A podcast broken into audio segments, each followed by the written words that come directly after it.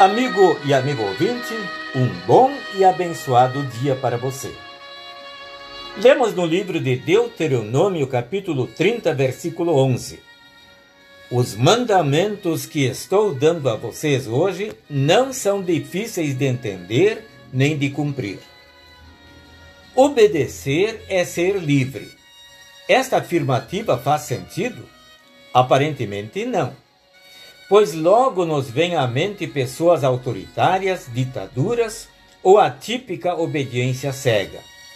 Aquele que obedece estaria preso a algum sistema. O ideal seria não precisar obedecer a nada nem a ninguém, pois aí sim somos realmente livres. Mas pensemos no exemplo do avião. É um aparelho que tem a liberdade para voar o mundo inteiro. No entanto, só poderá fazer isto se obedecer às leis da física. Sem observá-las, nem levantará voo. Obedecendo, alcança liberdade ampla. O texto bíblico de Deuteronômio, capítulo 30, parece apresentar um Deus ruim que dá mandamentos e exige obediência. Mas quando olhamos para a palavra de Deus com atenção e principalmente com fé, percebemos que obedecer se dá em perfeita liberdade. Quando temos fé em Cristo, somos novas criaturas. Conhecemos Sua vontade para a nossa vida.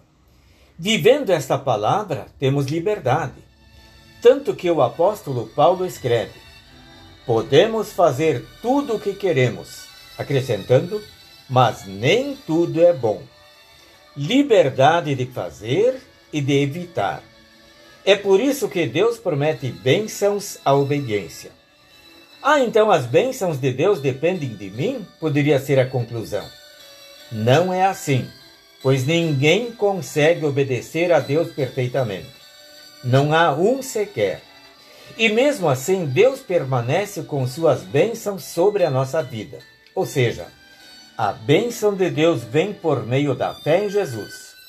Ele sim é o único Salvador que obedeceu perfeitamente em nosso lugar. Assim, neste contexto, obediência vem da liberdade. Só quem é livre em Cristo pode escolher obedecer e servir. Amém. Oremos. Querido Pai, no amor de Cristo tenho a liberdade que me prende a te querer e a fazer a tua vontade. Mantém meu caminhar, Senhor, voltado para este amar. Amém.